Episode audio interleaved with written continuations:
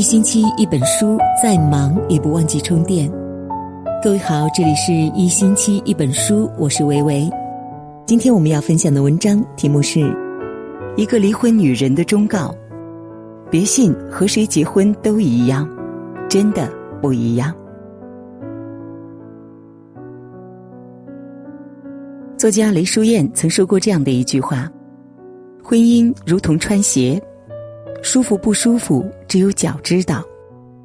而婚姻中的另一半也是如此，合不合适，只有自己心里最清楚。一个适合的伴侣带给你的将会是一生的幸福，而不合适你的将会让你的后半生一地鸡毛，痛苦不堪。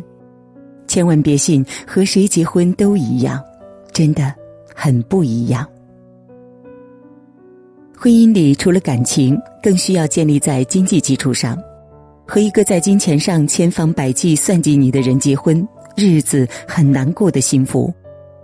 之前微博上有个词火了，叫“扶贫式结婚”，起因是知名法律博主遇见吴贞杰的一条粉丝咨询微博。这名粉丝是一位来自广东的女孩，她和相恋三年的男友已经到了谈婚论嫁的阶段。女孩本想和男友商量着一起按揭买房，但男友却瞒着女孩子，偷偷的和家人凑钱付了一套房子的首付。后来，男友的父母还和女孩说：“我们家啊也不是富贵家庭，但结婚还是要给儿子凑个首付。你们的工资也不高，结婚之后还要生活，要养孩子。你嫁过来呢，也不能让你受苦。结婚后房屋的贷款也不用你们操心。”我们俩老还有些积蓄和退休金可以帮你们供。女孩子听完觉得婆家很通情达理，但还是觉得不妥，就咨询了律师。但当女孩告知律师，这套房子是以她男友的名义购买，房子家私家电的钱还要由自己来凑的时候，律师给出的回答让女孩的心凉了半截。如果这套房子是男方的婚前按揭房，属于他的个人房产，离婚的时候法院会判给他。现在他父母说婚后帮你们还，那就意味着这套房屋没有一毛钱跟你有关系。你这是去给他们家扶贫去了吗？律师建议女孩子提出一起还房贷，并把购房合同变成两个人的名字。女孩回去一说，对方竟然死活不同意，还觉得他太斤斤计较，还没结婚就想着他们家的财产。于是两家人不欢而终，婚约也取消了。微博下网友们纷纷庆幸女孩子并没有嫁给男友，并痛斥了男友竟然处心积虑的在金钱上算计爱人。知乎上曾经有人问过这样的一个问题：说为什么好的婚姻一定要谈钱呢？问题之下点赞最多的回答是这样说的。因为每段婚姻往往是以爱情做开头，却是以生活做结尾，没有能够满足彼此的物质需求，再好的感情也多半如同毫无基础的空中楼阁。好的婚姻是两个人在生活和经济上相互扶持，而不是指望其中一方慷慨捐赠。只有夫妻两人都是具备基本经济能力的成年人，心往一处想，劲儿往一处使。才能建立起一个属于自己的幸福的小家庭。那些打着婚姻的幌子，期待着你去扶贫的人，劝你一定要离他们远一点。曾经在网上看到过一个女人说自己是如何离婚的，原因很简单，她的身份是妻子，老公却待她如保姆。婚前老公对她还是比较迁就的，但婚后大男子主义便暴露无遗。开始是从不参与家中事务，只知道看电视、玩游戏，当甩手掌柜。小到洗衣做饭，大到换灯泡、修电器，通通都是妻子在忙前忙后。如果她喊丈夫帮忙，丈夫就会说：“我不是出去挣钱了吗？你还想要我怎么样？”时间长了，他更加不把妻子放在眼里，整天对妻子吆三喝四。稍有一点不合自己的心意，就冲着妻子大发脾气，而自己做错事情却从来都不知道检讨。用女人的话说，她又当妈又当保姆，就是没有一天当过妻子，也从未享受过一天身为妻子被尊重的权利。丈夫吃饭后留下的脏碗盘，每天乱丢的脏衣服，房间垃圾桶里堆成小山的垃圾，都成了压垮这段婚姻的最后一根稻草。后来，她决然的把离婚申请书甩到了丈夫眼前。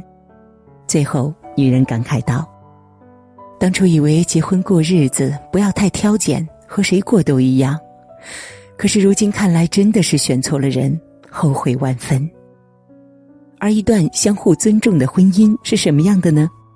我们看看著名导演李安和妻子的相处模式就知道了。李安成名之前，为了支持他的梦想，妻子林佳慧在外工作挣钱，他就在家里钻研自己的电影。但除了钻研电影之外，李安还包揽了所有的家务：擦地、洗衣服、做饭、哄孩子。甚至每天都要做好饭，和孩子一起等待着妻子回家吃饭。六年之后，李安事业崛起，成为全球最有影响力的华人导演。但在家里，他仍然是那个顾家的李先生。李安获奖之后，仍然不忘初心。有人碰到他陪妻子买菜，羡慕的对他妻子说：“你真是好命啊！你先生现在还能陪你来买菜。”结果其妻子回答：“你有没有搞错啊？是我今天特别抽空陪他来买菜的。”在接受采访的时候，李安还说过这样的一段话：“任何关系，尤其是夫妻关系，当你不尊敬对方的时候，那个关系就很难维持。”在上《鲁豫有约》的时候，李安还说：“我做了父亲，成了人家的先生。”并不代表说我就很自然的可以得到他们的尊敬，你每天还是要去赚他们的尊敬，你要达到某一个标准，这是让我不懈怠的一个原因。李安的这段话说出了很多人没有意识到的一件事，并不是因为我是你的家人、你的爱人，你就要无条件尊重我，而是我要用自己的努力去换来你对我的尊重。若说婚姻是两个人亲密关系的起点，那么婚后生活就是考验两人爱情的漫漫征途。和一个懂得尊重你的人在一起，在这段路途当中，你将会感受到相互体谅和彼此支撑的甜蜜。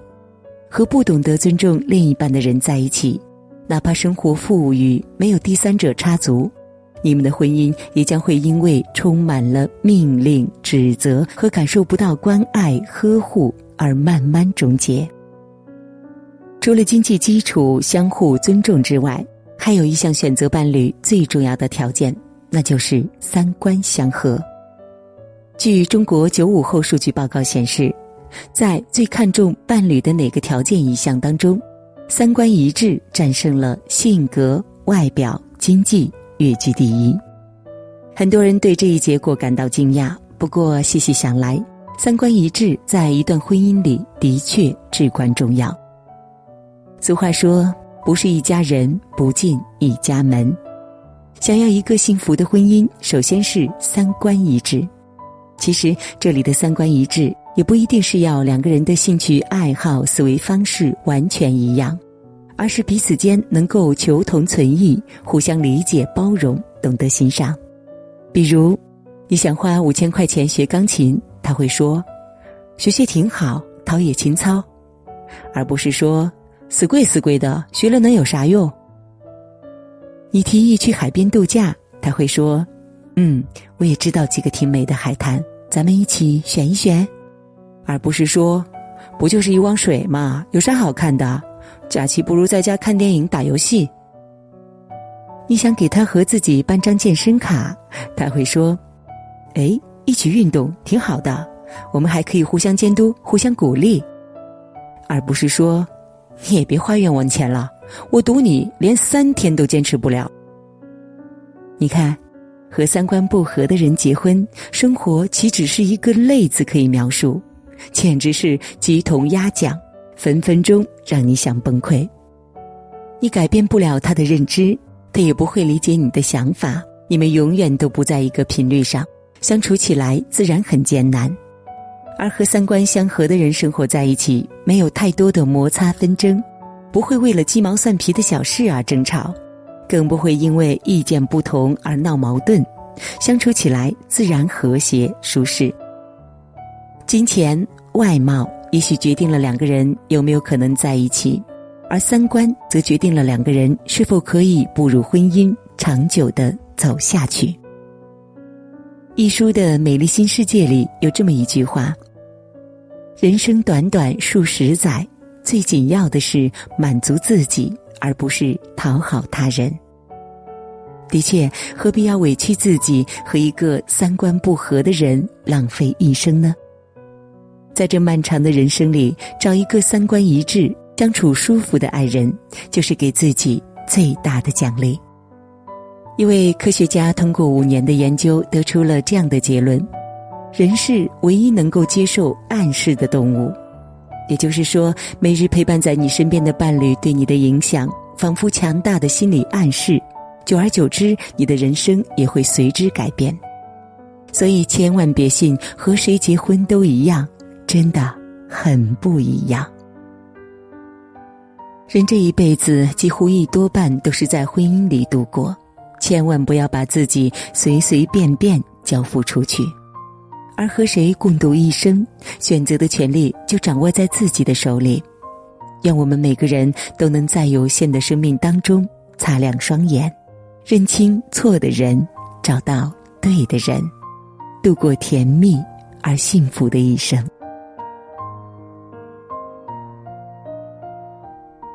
好了，今天的分享就到这里了。